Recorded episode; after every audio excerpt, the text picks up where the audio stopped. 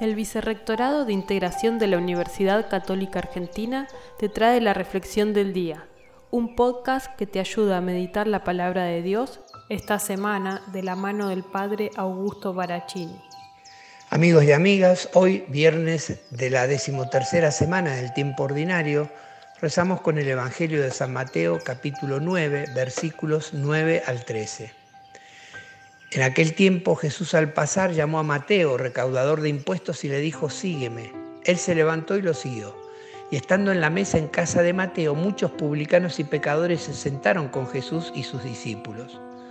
Los fariseos se molestaron. ¿Cómo es que vuestro maestro come con publicanos y pecadores?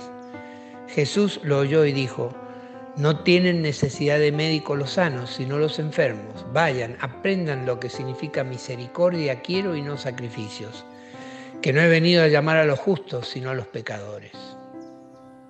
Al llamar a Mateo y al ver los fariseos que Mateo lo siguió como muchos otros publicanos y pecadores, se preguntaban cómo puede Jesús hacer esto.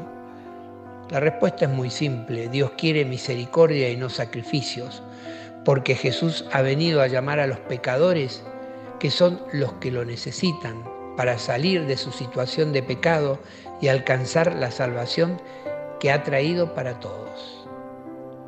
¿Cómo actuamos nosotros ante situaciones semejantes?